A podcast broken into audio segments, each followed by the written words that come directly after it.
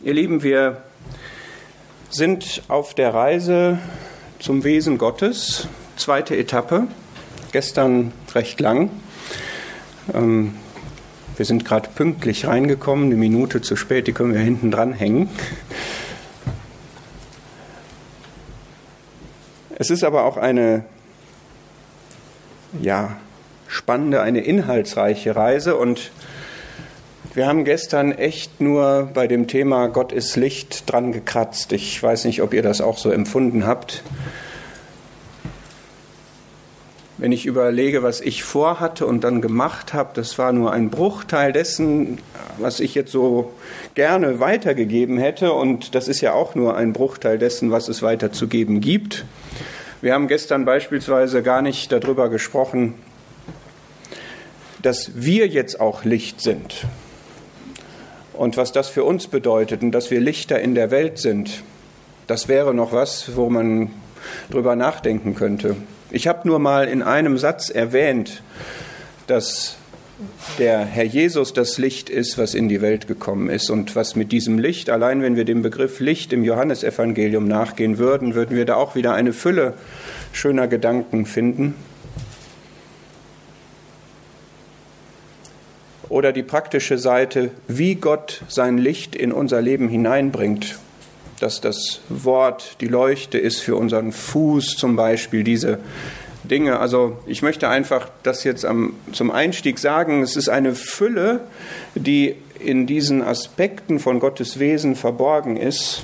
Und das ist alles profitabel, sich damit zu beschäftigen. Man kann Neues und Altes hervorholen aus diesem Schatz des Wortes Gottes. Und ich möchte euch da einfach zu ermuntern. Und so wird es heute Abend auch sein, wenn wir darüber nachdenken, Gott ist Liebe. Das ist ein unermessliches Thema, von dem ich auch ein bisschen Angst habe, dass wir es genau wie gestern Abend und auch morgen wird das so sein. Ich habe einfach Angst darum, dass wir es intellektuell betreiben könnten.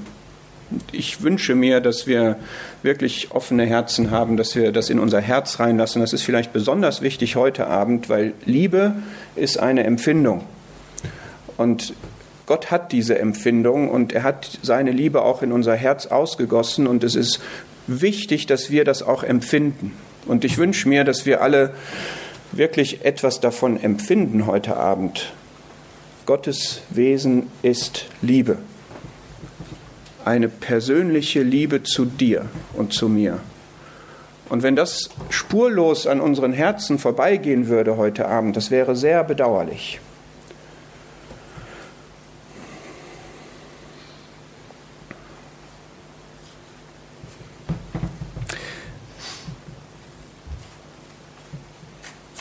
Wir sind im ersten Johannesbrief eigentlich bei diesen drei Wesenszügen. Wir werden uns heute mit einigen Versen aus Kapitel 4 beschäftigen. Bevor ich das lese, möchte ich aber wieder ein paar Fragen stellen. Und ich bitte euch, dass ihr sie mal aufnehmt und ich kann jetzt nicht minutenlang Zeit geben, darüber nachzudenken, aber ich möchte uns ein bisschen zubereiten auf das, was Gottes Liebe uns zu bieten hat. Und ich möchte einfach mal diese Frage stellen, zum Beispiel, bist du liebenswürdig?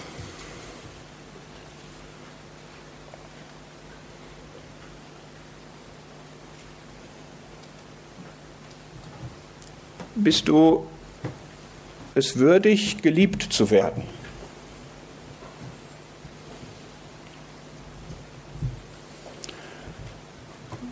Sind deine Mitgeschwister, sind andere Menschen würdig, geliebt zu werden?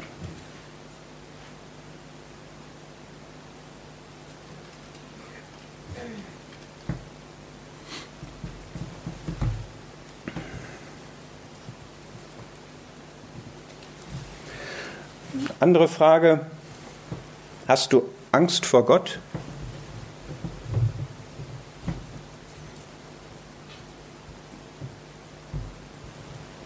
Oder hast du Angst, von Gott gestraft zu werden?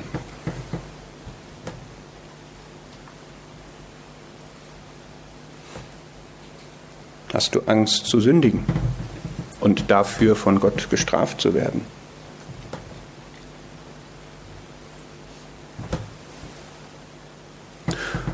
Oder die Frage, liebst du Gott?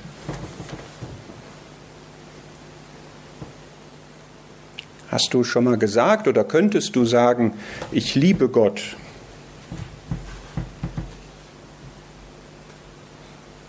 Oder ich liebe dich, Gott.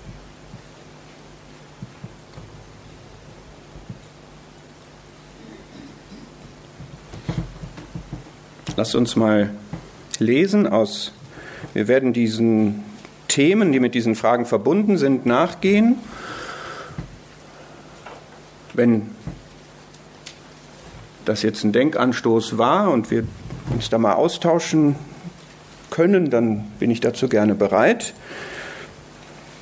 Ich hoffe, dass sich das, wie ich darüber denke, klärt im Laufe des Abends über diese Fragen, aber wir können uns da gerne darüber austauschen. Lass uns in 1. Johannes 4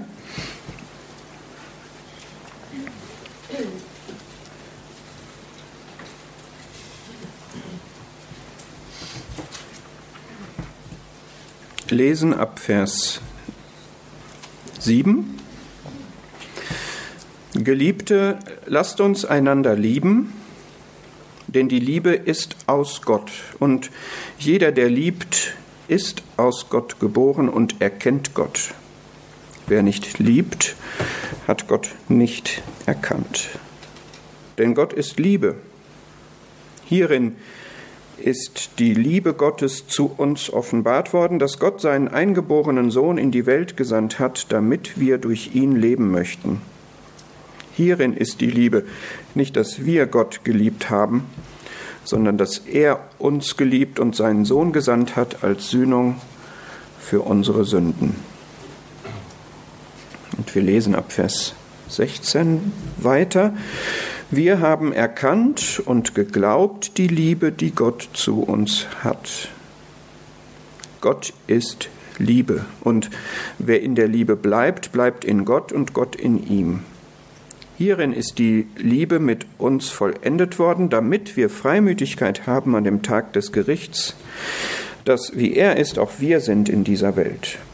Furcht ist nicht in der Liebe, sondern die vollkommene Liebe treibt die Furcht aus, denn die Furcht hat es mit Strafe zu tun.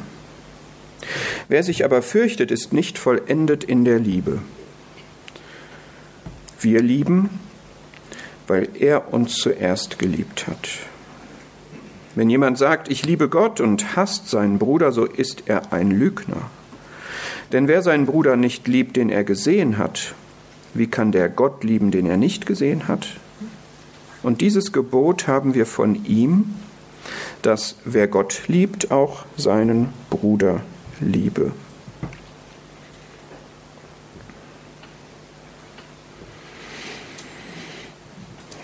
Vielleicht ist beim Lesen jetzt schon in Verbindung mit den Fragen, die ich gestellt habe, der ein oder andere Gedanke aufgekommen.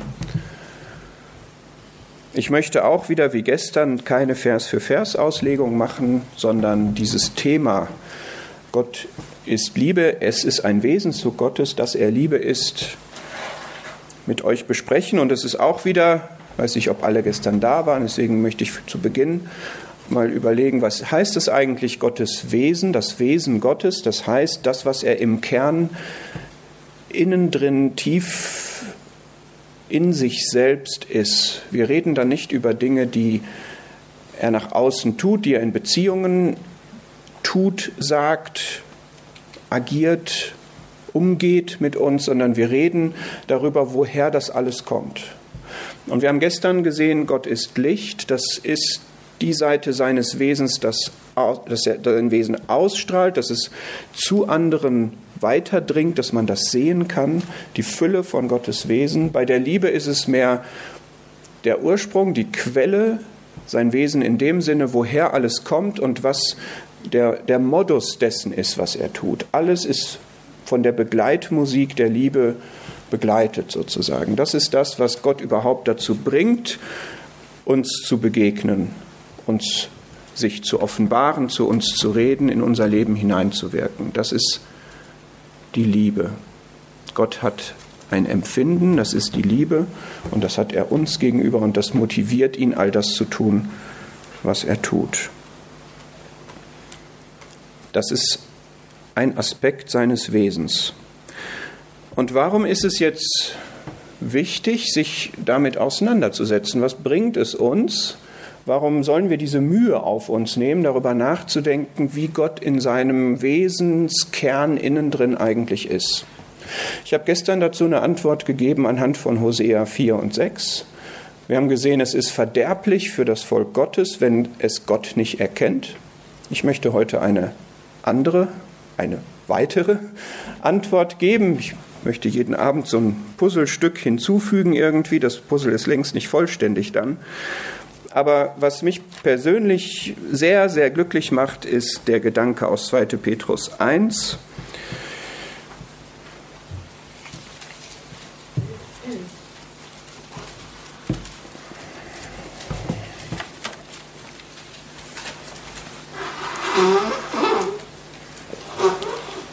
2. Petrus 1, Vers 2 und 3. Ich muss sagen, das ist für mich vor ein paar Jahren ein, ein Schlüsselerlebnis gewesen, was mich dazu gebracht hat, mich mit dem Wesen Gottes mehr zu beschäftigen. Der Vers 2. Petrus 1, Vers 2 der sagt, Gnade und Friede sei euch vermehrt in der Erkenntnis Gottes und Jesu unseres Herrn. Und Vers 3 sagt, seine göttliche Kraft hat uns alles zum Leben und zur Gottseligkeit geschenkt durch die Erkenntnis dessen, der uns berufen hat durch Herrlichkeit und Tugend. Und Kapitel 3, Vers 18 ruft uns dazu auf, wachst aber in der Gnade und Erkenntnis unseres Herrn und Heilandes Jesus Christus. Was ist der Punkt? Der Punkt ist, dass 2. Petrus 1, Vers 2 uns ein Rezept gibt, wie in unserem Leben Gnade und Friede vermehrt werden können. Ich weiß nicht, ob du mehr Gnade und Friede in deinem Leben haben möchtest. Ich ja, immer. Immer gerne mehr davon. Ich möchte mehr Gnade haben, mir mehr bewusst sein, dass meine Beziehung zu Gott eine ist, die ich nicht verdient habe, auch nicht verdienen kann, die leistungsunabhängig ist und wo es alles Gute in meinem Leben ein Geschenk ist, was Gott mir als der gütige Geber, der gerne gibt, schenkt. Davon möchte ich gerne mehr Bewusstsein haben. Danach möchte ich gerne mehr leben. Das kann ich, wenn ich Gott mehr erkenne, dann habe ich mehr Gnade in meinem Leben. Und ich möchte auch gerne mehr Frieden in meinem Leben haben. Ich möchte gerne mehr Gelassenheit und mehr Ruhe in meinem Leben haben. Ich möchte gerne ungestört durch äußere Umstände und Erlebnisse mein Leben leben. Glücklich und zufrieden, gelassen in Gott. Möchtet ihr das auch? Dann wird euch hier gesagt, wie das geht. Mehr Gnade und mehr Frieden gibt es in der Erkenntnis Gottes und Jesu unseres Herrn. Das müssen wir jetzt übersetzen, weil das ein bisschen, ja, das sind jetzt so Begriffe, ja, in der Erkenntnis Gottes. Ja, den haben wir doch erkannt, wir haben uns doch zu ihm bekehrt, wir haben an ihn geglaubt. Aber wir können ihn besser erkennen. Wir können ihn mehr erkennen und wir können ihn vor allem wirklich erkennen, wie er wirklich ist. Und deswegen ist es so profitabel, sich gezielt damit zu beschäftigen, wie Gott wirklich ist. Und wir machen das heute Abend beim Thema Liebe, aber wenn du wirklich verstehst, was Gottes Liebe ist, dann hast du ein größeres Bewusstsein von Gnade und dann hast du mehr Frieden. Und genauso können wir Gott als den Allmächtigen besser erkennen, als den Souveränen, als den Allweisen. Wir können seine Gnade, seine Barmherzigkeit, seine Heiligkeit, seine Reinheit, seine Gerechtigkeit, alles an ihm können wir besser erkennen und das macht was mit unserem Leben, wenn wir ihn so erkennen. Es vermehrt uns nämlich Gnade und Friede. Und es gibt uns, wie Vers 3 sagt in 2. Petrus 1, alles zum Leben. Gott und den Herrn Jesus zu erkennen, gibt uns alles zum Leben. Glaubst du das?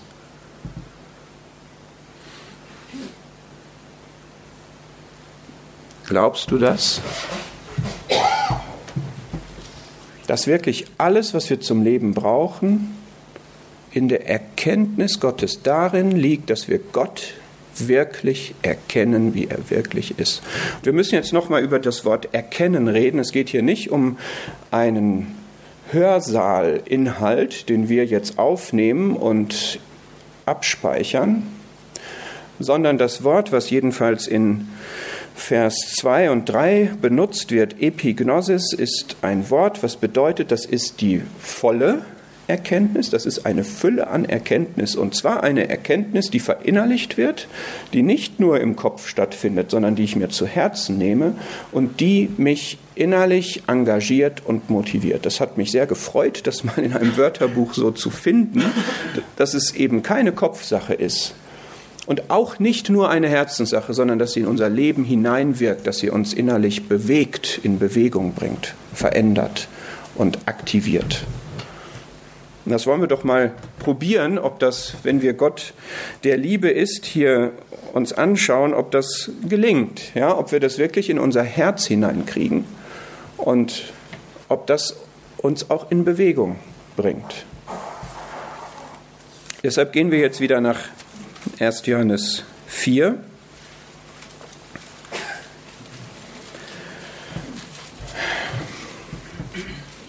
Ich möchte vielleicht eine Bemerkung noch machen, die ich gestern nicht gemacht habe.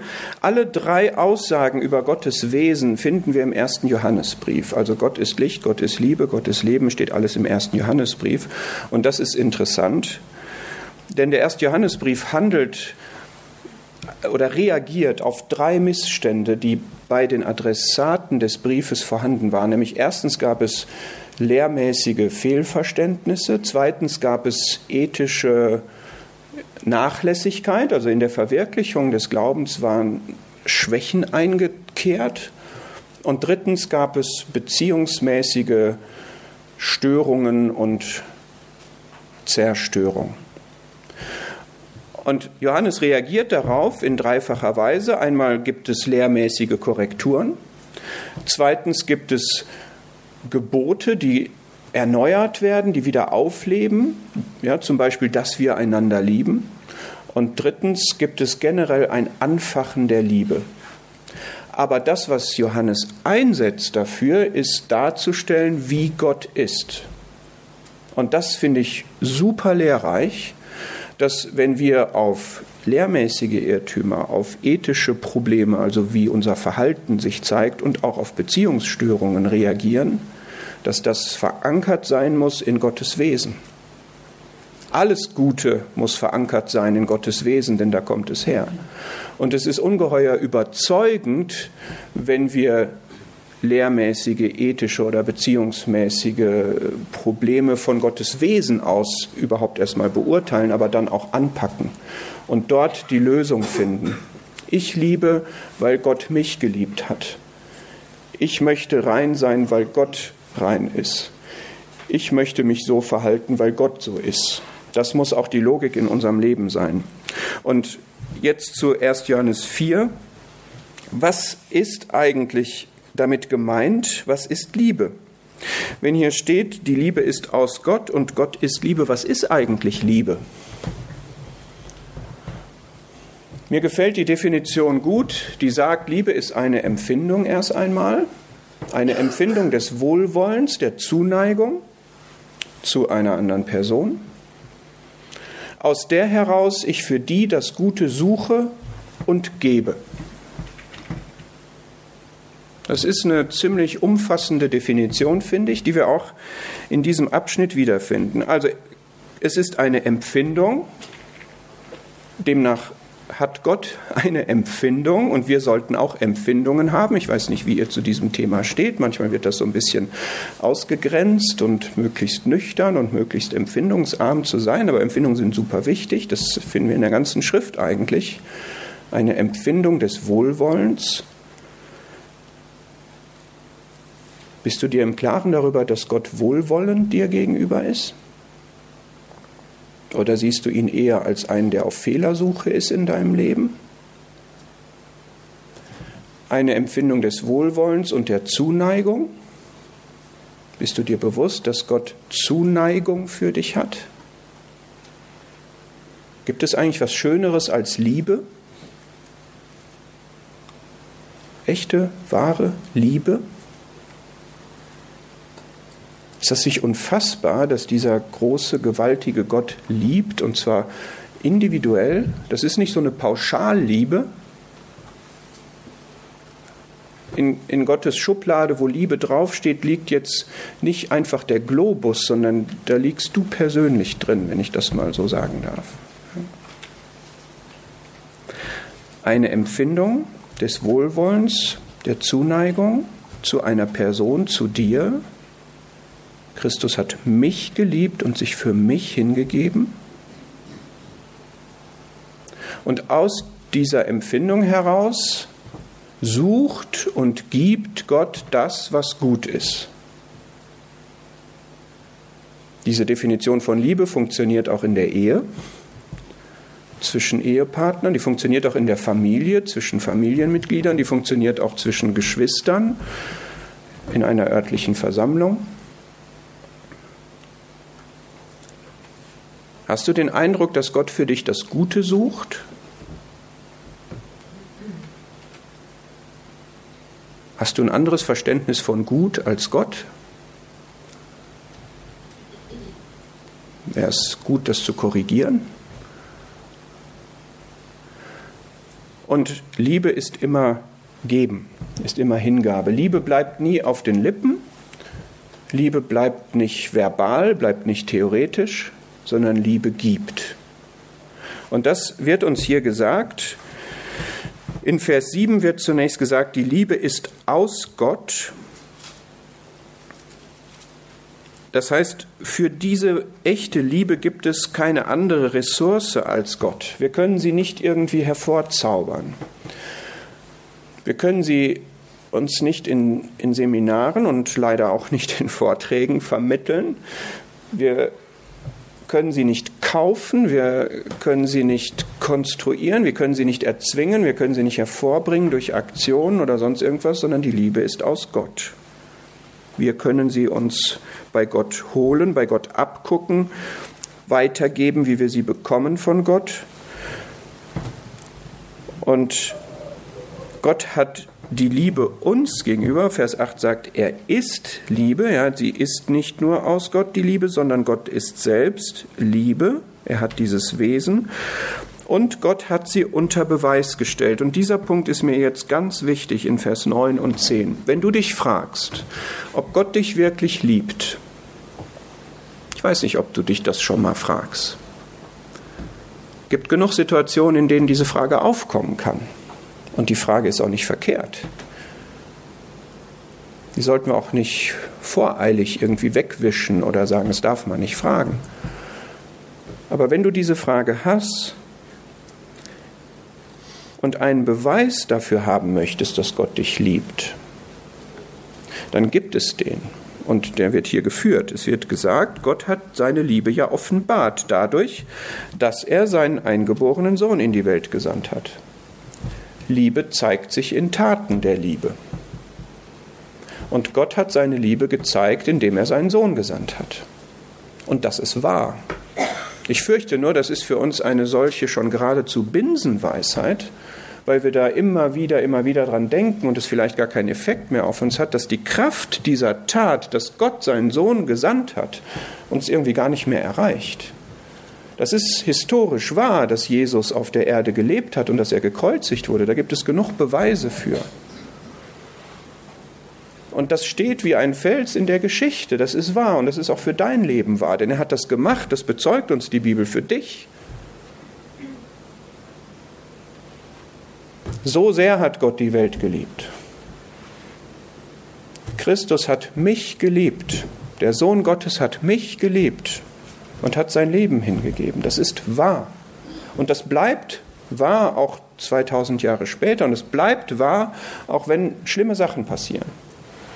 Und das bleibt auch wahr, wenn man Gott zu Gott ruft und man meint, man kriegt keine Antwort. Und es bleibt auch wahr, wenn eine Antwort fünf Jahre und zehn Jahre und 20 Jahre dauert. Es ist einfach wahr. Und ich glaube, wenn wir offene Augen dafür haben, kriegen wir noch ganz, ganz viele andere Beweise von Gottes Liebe in unserem Leben. Aber das ist eine objektive Tatsache, an der es nicht zu rütteln, dass er seinen Sohn gegeben hat. Und darüber hinaus erleben wir tagtäglich seine Liebe, wenn wir die Augen dafür offen haben. Deswegen lass dich da bitte nicht ins Boxhorn jagen oder irritieren oder davon abbringen. Diese Liebe, die ist einfach wahr, denn Gott hat das Gute für dich gegeben. In Christus wird er uns auch alles schenken.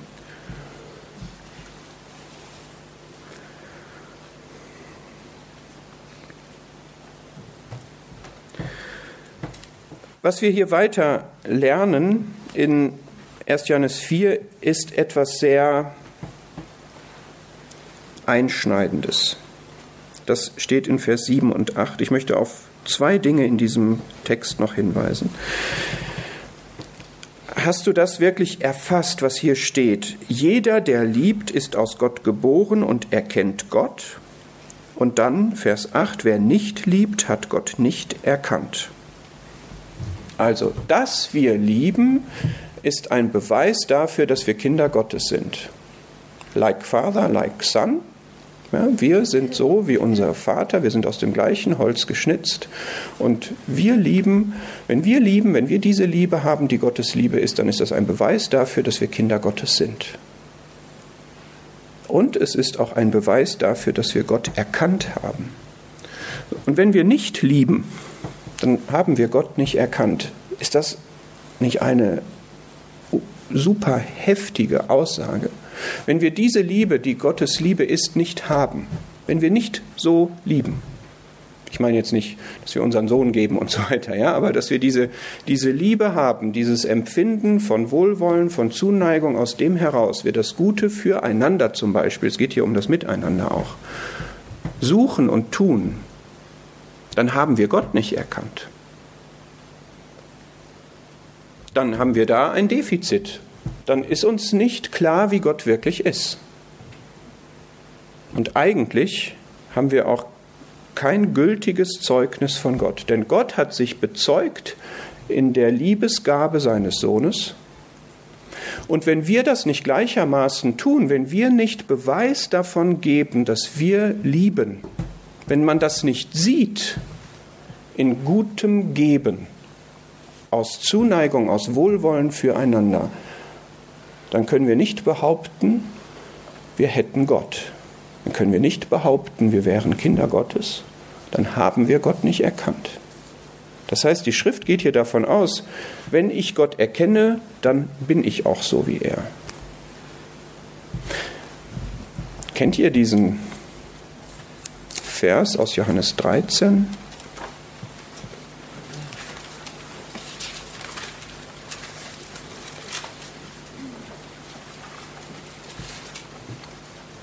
Johannes 13, Vers 35.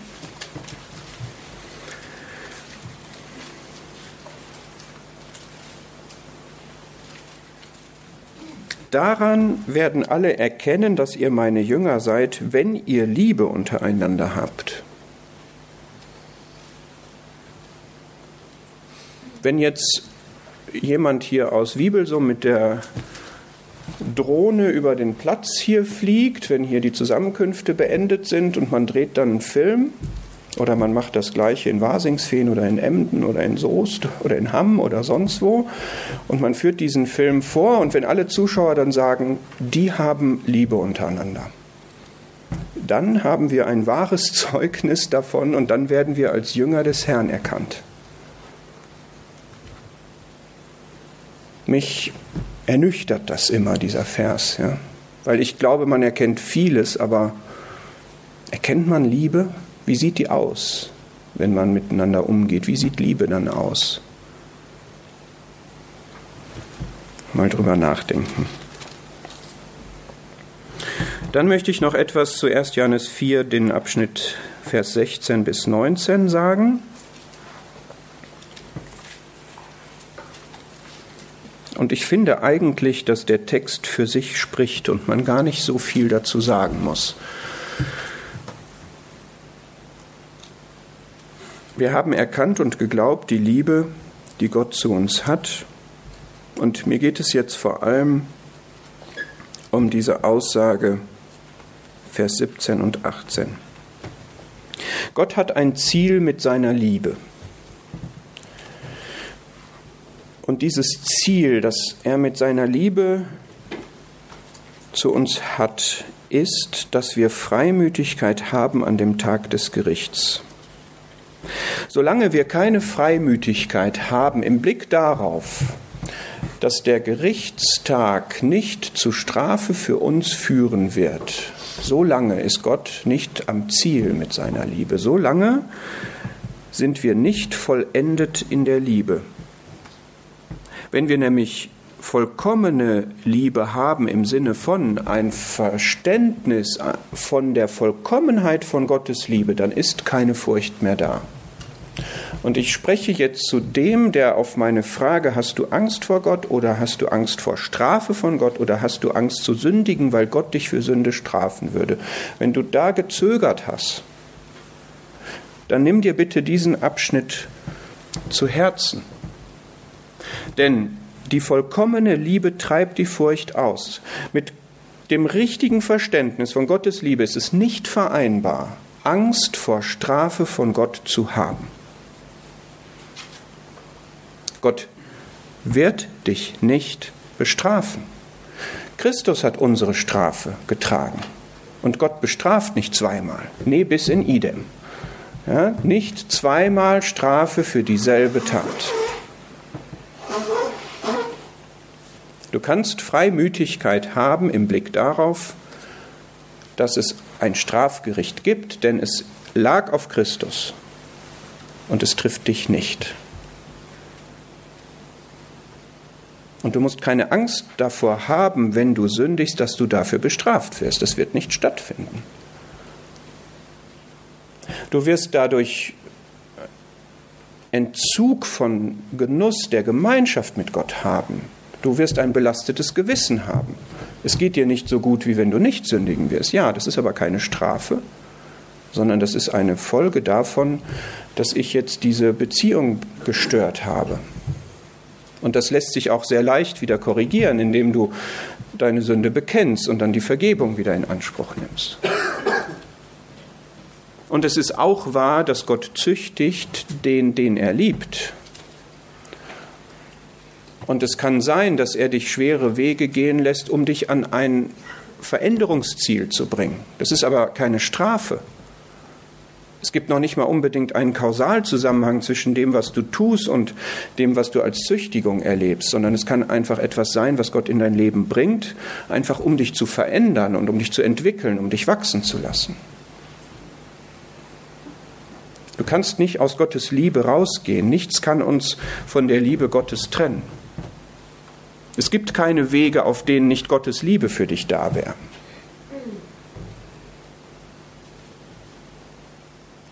Bleibt in meiner Liebe heißt, bleibt euch meiner Liebe bewusst, bleibt in dem Genuss meiner Liebe und nicht habt Angst, euch bloß nicht zu bewegen, damit ihr nicht etwas Falsches tut und dadurch aus Gottes Liebe rausfallt.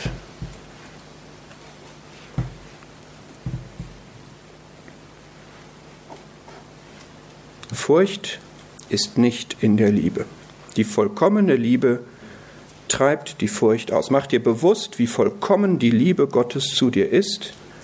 Und dann ist kein Platz für Furcht, denn die Furcht hat es mit Strafe zu tun. Und in der Beziehung zu Gott haben wir es nicht mit Strafe zu tun. Wer sich fürchtet, ist nicht vollendet in der Liebe.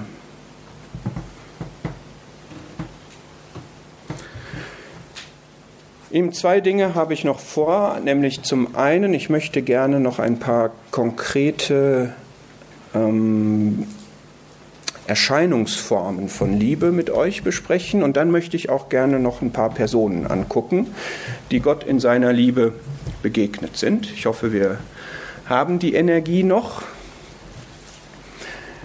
Und zwar möchte ich kurz ein, ja, wenn wir sagen, wir, wir möchten gerne noch näher kommen an dieses Wesen der Liebe Gottes. Wir möchten das gerne noch besser verstehen, noch besser ergreifen. Dann hilft uns 1. Korinther 13. Es soll Liebe kein Begriff bleiben für uns, sondern es soll irgendwie anschaulich, greifbar, beschreibbar werden. Und wir wollen das auch irgendwie einordnen können. Wir wollen es natürlich auch umsetzen können. Und mir hat zum Verständnis von 1. Korinther 13 geholfen,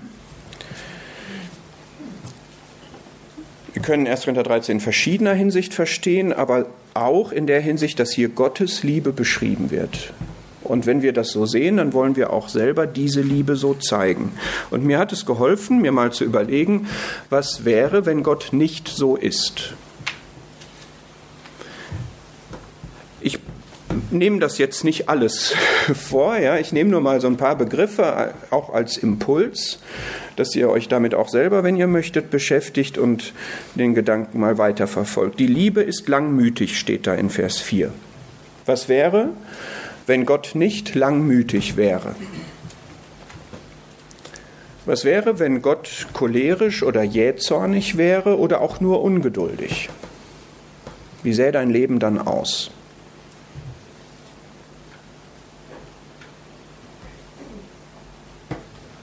Bist du schon mal ungeduldig? Ist Gott langmütig auch mit Sünde?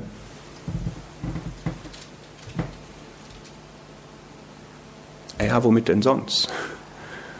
Also mit dem Guten nicht, da braucht er nicht langmütig zu sein. Wenn Gott nicht langmütig wäre in Bezug auf die Sünde, dann wäre die Welt vorbei. Können wir sogar auch Sünde aushalten aus Liebe? Das wünschen wir uns nicht. Wir wünschen, dass Sünde bereinigt wird und weg ist und alles gut ist. Aber Gott macht es auch nicht so. Nicht, dass Gott das jetzt egal wäre. Er, er, agiert, er versucht, er arbeitet und er überführt und so weiter. Aber Gott ist langmütig, Gott ist gütig. Die Liebe ist gütig und Gott ist Liebe. Was wäre, wenn Gott gemein wäre? Findest du Gott gemein? Bist du schon mal gemein? Gott ist gut und tut Gutes. Was ist eigentlich Güte? Güte ist, wenn man jemandem etwas Gutes gibt, was der gar nicht verdient hat. Ihr kennt das Gleichnis, ne? wo der eine fängt früh an, der nächste ein bisschen später, der nächste noch später. Und jeder kriegt den versprochenen Lohn, aber alle kriegen den gleichen. Die sagen, wie gemein, wie ungerecht. Gott lässt es regnen über Gerechte und Ungerechte. Es ist gütig. Durch seine Güte leitet er zur Buße. Versuchst du auch durch Güte zur Buße zu leiten oder hast du andere Methoden?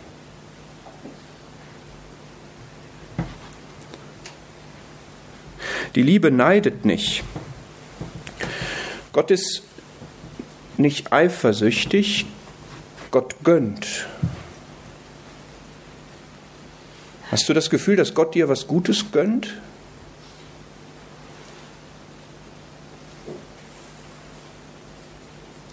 Die Liebe tut nicht groß. Gott ist nicht angeberisch. Was wäre, wenn das so wäre? Vielleicht denkst du manchmal, Gott, es dreht sich immer alles um Gott und Gott ist so besitzergreifend und Gott tut nicht groß, Gott ist groß. Und ihm steht schon unser ganzes Leben zu. Aber er prahlt nicht damit. Und er drängt sich nicht in dein Leben rein und verdrängt alles, was von dir ist und sagt, so, du bleibst jetzt mal ganz klein hier, sondern erfüllt dein Leben.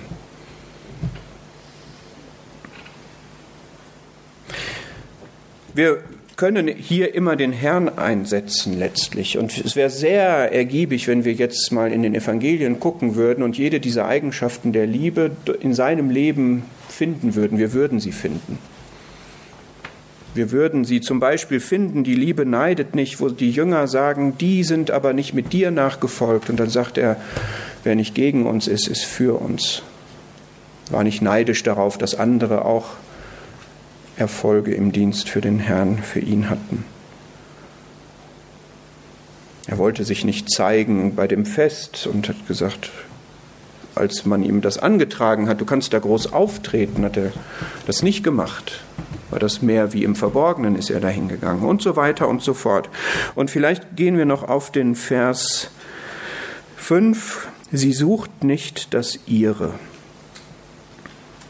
Weil damit haben wir vielleicht, das ist vielleicht die Wurzel des Problems bei uns, dass wir das Unsrige suchen. Und der Herr einfach nur mal, macht euch, denkt nur einfach drüber nach, wie in der Passionsgeschichte der Herr das unter Beweis gestellt hat. Er in schlimmen Leiden kurz vor seinem Tod und er denkt nicht an sich. An wen hat er gedacht?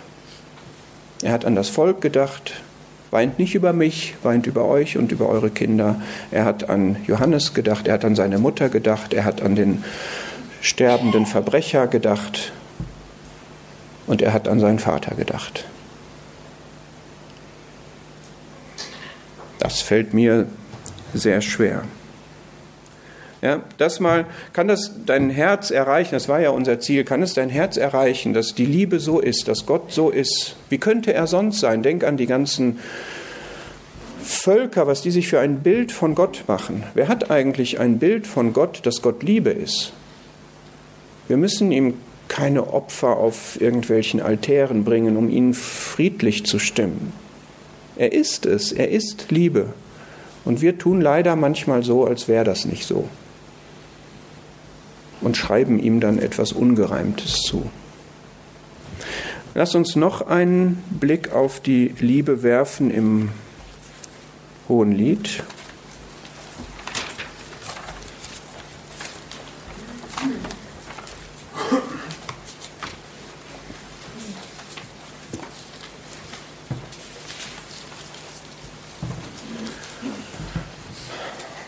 Das sind ja sehr bekannte Verse. Ich vermute, die werden hier bei euch auch hin und wieder mal vorgelesen. Hohelied 8.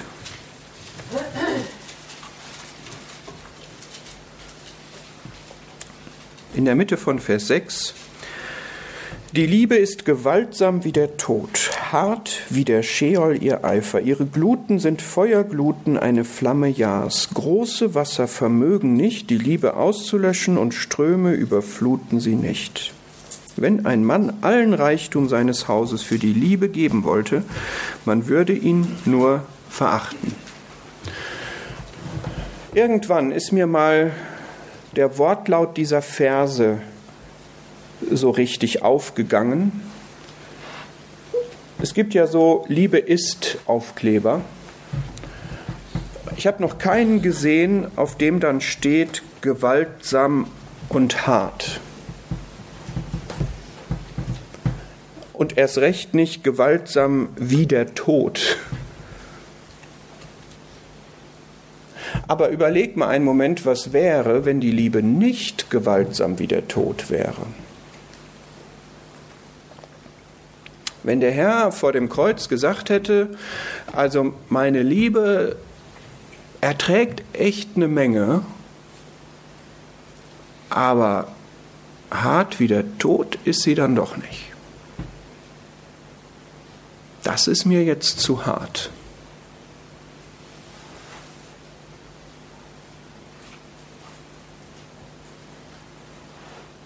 Also ich bin ja bereit, alle Kraft, die ich habe, einzusetzen für mein Werk, was ich zu tun habe.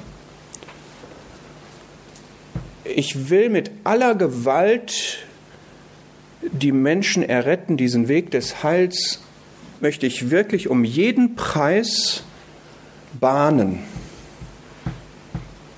Aber die Gewalt des Todes, die ist einfach zu groß.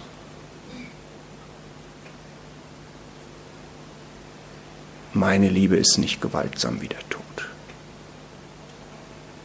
Ich habe mich im Eifer für Gott verzehrt, aber der Eifer ist nicht so hart wie der Scheol. Überlegt euch mal. Mir alles vorbei.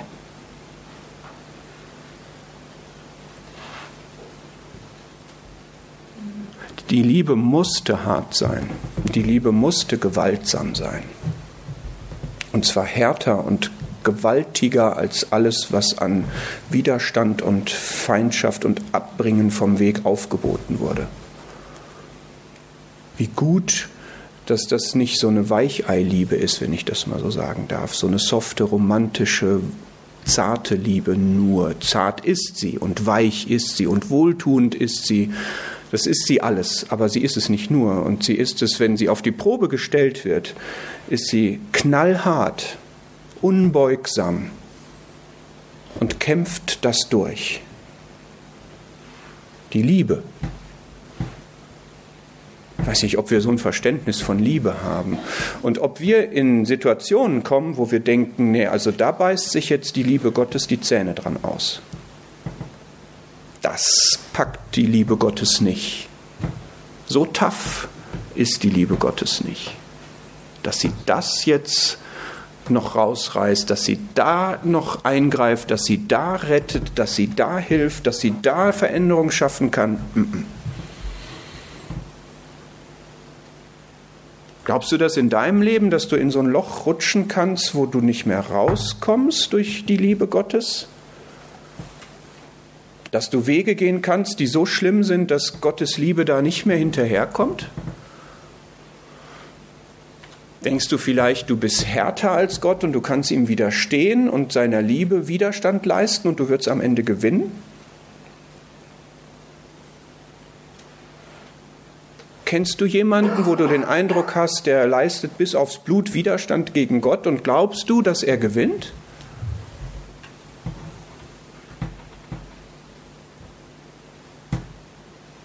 Bin sehr froh, dass wir diese Verse haben das hat wirklich meinen Horizont erweitert im Blick auf Liebe, ja.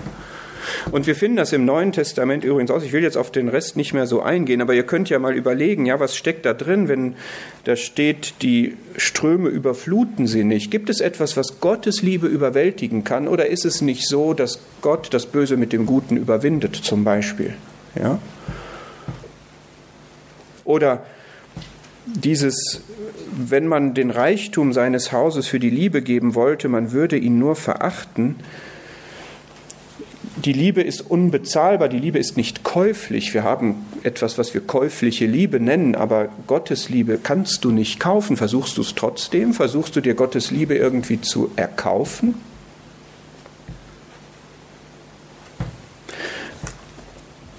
Aber lasst uns kurz das ist mir jetzt doch wichtig, Johannes 13, Vers 1 aufschlagen im Zusammenhang mit dieser harten und gewaltsamen Liebe.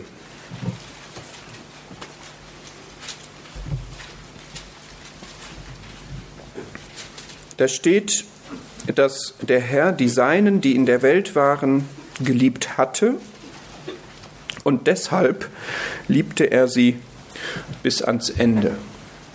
Jetzt kann man viel darüber nachdenken, was heißt bis ans Ende. Ich sage euch, wie ich es verstehe, bis ans Ende seiner Wege mit jedem von ihnen.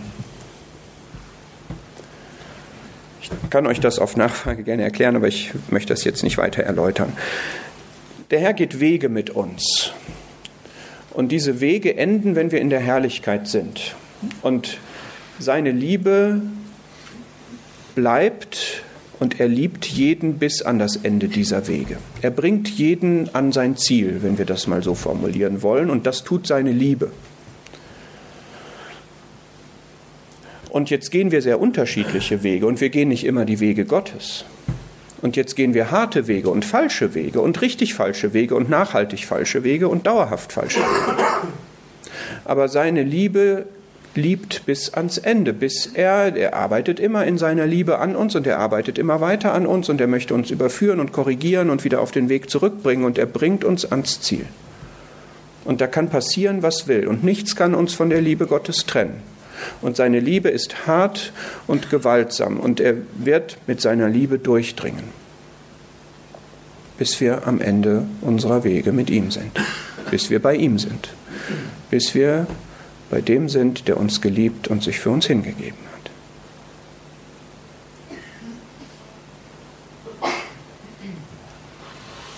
Wenn wir auch so eine Liebe hätten, ne?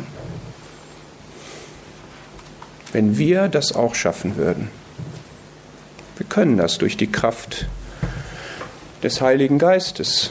Die Frucht des Geistes ist Liebe. Das ist diese Liebe.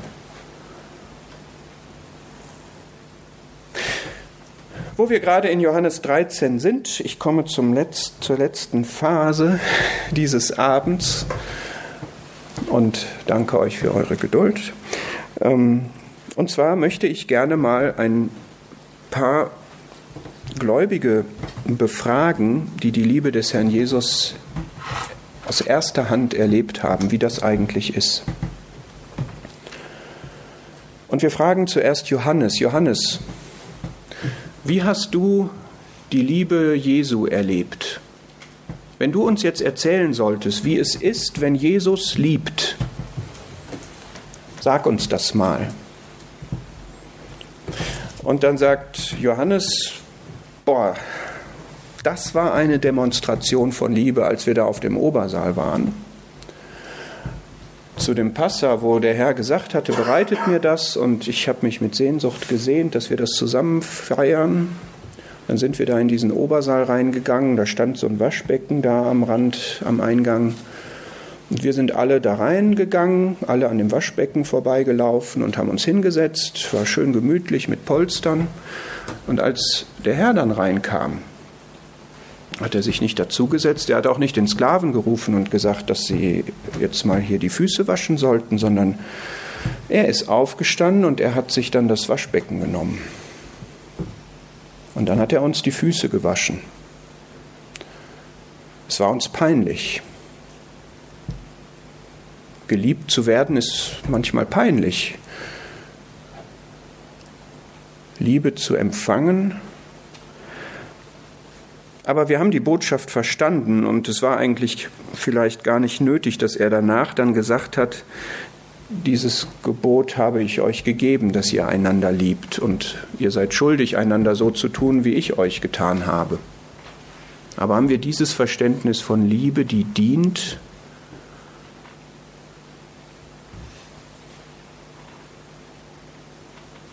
ich glaube, dass die das nie vergessen haben.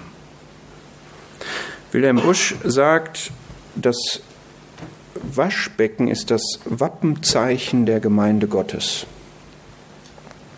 Finde ich eine sehr interessante Aussage. Was haben wir für ein Wappen? Füße waschen. Dann können wir Petrus fragen.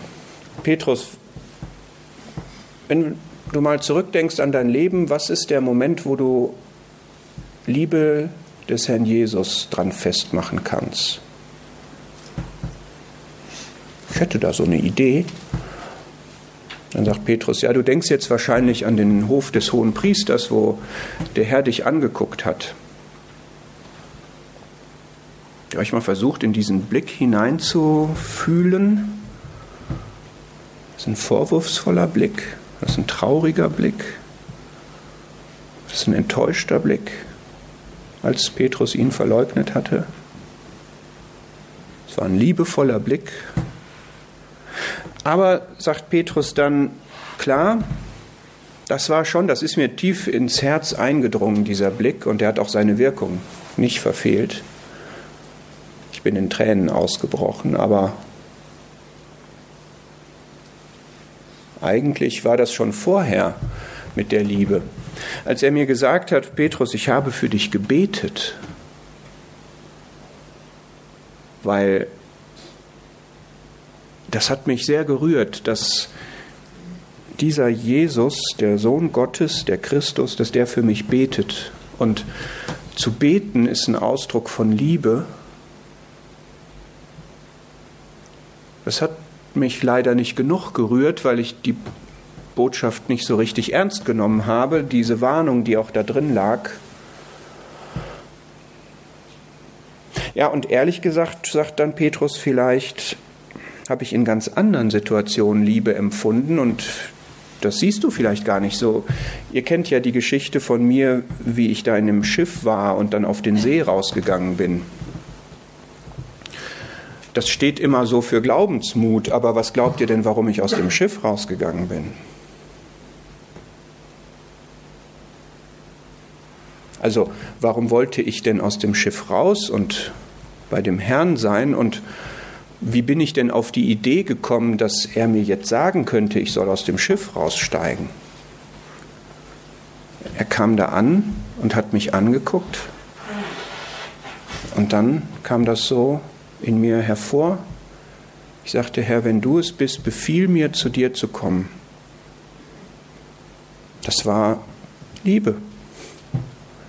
Glaubst du, dass wenn du einen Auftrag kommst, eine Sendung bekommst, dass das aus Liebe ist? ist das, oder war das eine Mutprobe aus der Sicht des Herrn, was er jetzt mit Petrus machen wollte?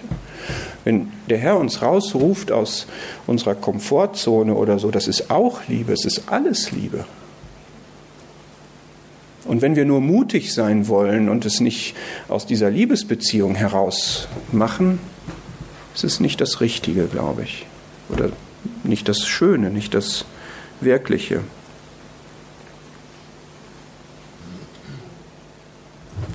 Hohe Lied 1.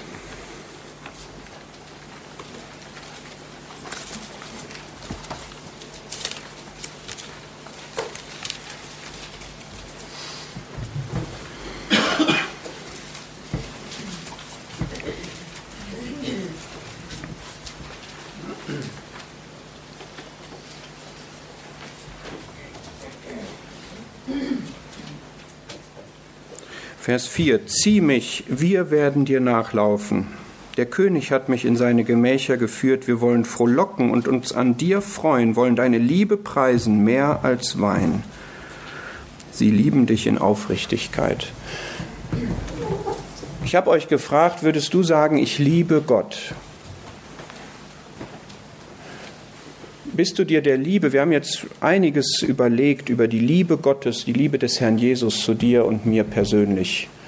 Hat das in dir etwas gemacht? Hat das in dir eine Erwiderung von Liebe gebracht? Genießt du seine Liebe? Freust du dich über seine Liebe? Frohlockst du in der Liebe? Sagst du, zieh mich mit deiner Liebe? Und ist das, wenn du dann hinter dem Herrn herläufst, ist das mitreißend, sodass andere auch mit hinterherlaufen?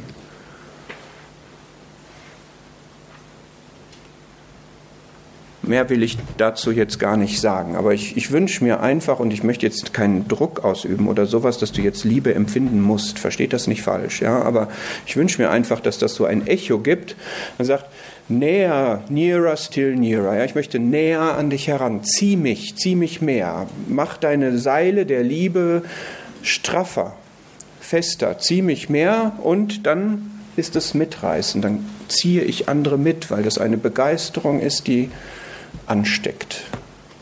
Eine letzte Stelle nochmal aus Offenbarung, wie wir sie auch gestern Abend hatten. Und ich möchte auch heute Abend wieder den kollektiven Aspekt ansprechen, dass wir nicht nur für uns persönlich uns der Liebe Gottes vergewissern, sondern dass wir das auch gemeinschaftlich wiedersehen. Und wir gucken nochmal in Offenbarung 1 und 2 und 3 hinein. Denn wir fragen jetzt nochmal Johannes und der sagt uns jetzt, ja, wenn du mich fragst, was ich als eine Botschaft in Bezug auf den Gott der Liebe für euch heute 2018 habe, dann möchte ich euch sagen, dass der Klammer auf, über den wir gestern Abend gesprochen haben, der in Vers 12 bis 16 beschrieben wird, der mit den Augen wie eine Feuerflamme, die Stimme wie das Rauschen großer Wasser und so weiter, dass dieser Richter, der so ehrfurchtgebietend dazwischen den Versammlungen geht, dass das der ist, von dem ich in Vers 5 geschrieben habe, der uns liebt.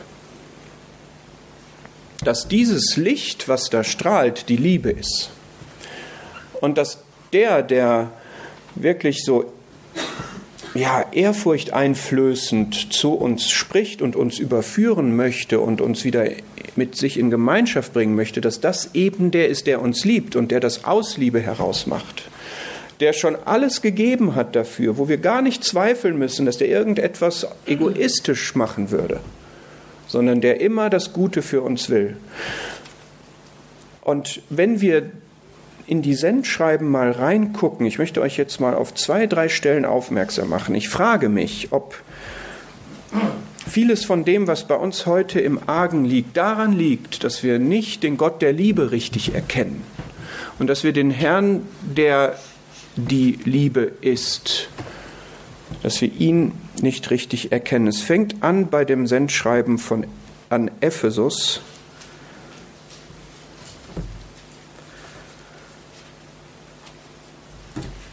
dass in 2 Vers 4 gesagt wird, ich habe gegen dich, dass du deine erste Liebe verlassen hast.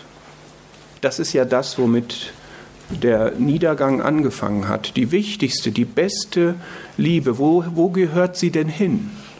Sie gehört zu dem Herrn. Und wo geht denn meine Liebe hin und wo geht unsere gemeinsame Liebe hin? Geht die wirklich zu dem Herrn, zu dem wir uns zu versammeln, bekennen, wo wir sagen, der ist in unserer Mitte, oder ist ganz viel anderes drumherum, was diesen ersten Platz, der ihm gehört und der auch ihm in unseren Zuneigungen, in unseren Interessen, in unseren Gedanken, in unseren Zielen gehört, an die Stelle dessen getreten. Und wenn wir wissen, dass Philadelphia 3, Vers 7 Bruderliebe bedeutet, und wir uns fragen, ist Bruderliebe das, was uns charakterisiert? Kann man uns den Namen Bruderliebe geben? Kann man uns den Namen Bruderliebe geben?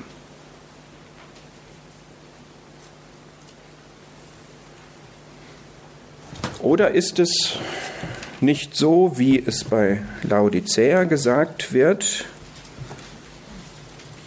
in Vers 19 von Kapitel 3, ich überführe und züchtige so viele ich liebe. Ja, ist interessant, die Liebe in den Sendschreiben zu sehen. Sei nun eifrig und tu Buße, siehe, ich stehe an der Tür und klopfe an. Wir haben das gestern gesehen, die Gemeinschaft haben wir im Licht.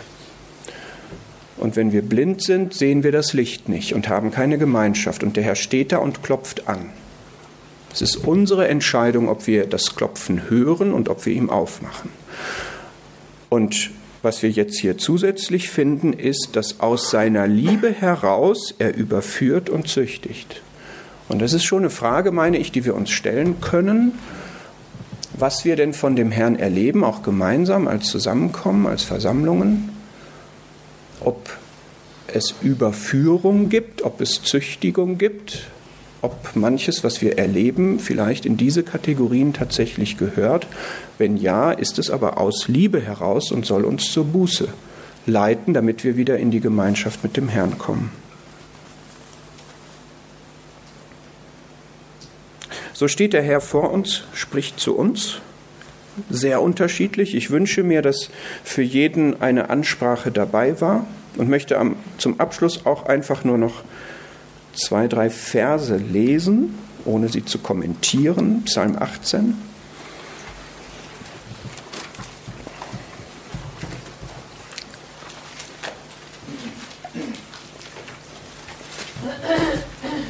Psalm 18, Vers 1.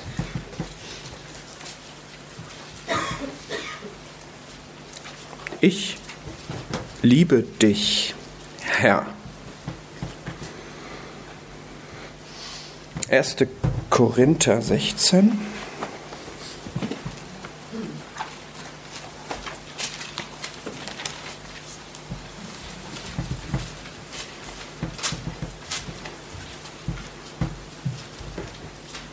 Erste Korinther 16, Vers 22.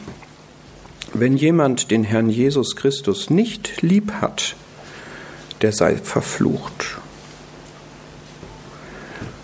1. Petrus 1.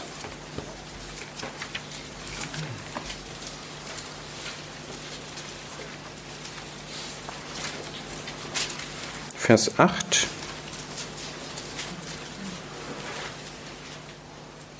Den ihr, obgleich ihr ihn nicht gesehen habt, liebt. Und Römer 8.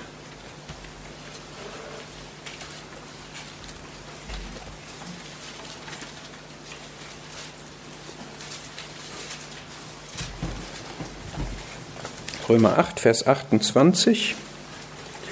Wir wissen aber, dass denen, die Gott lieben, alle Dinge zum Guten mitwirken.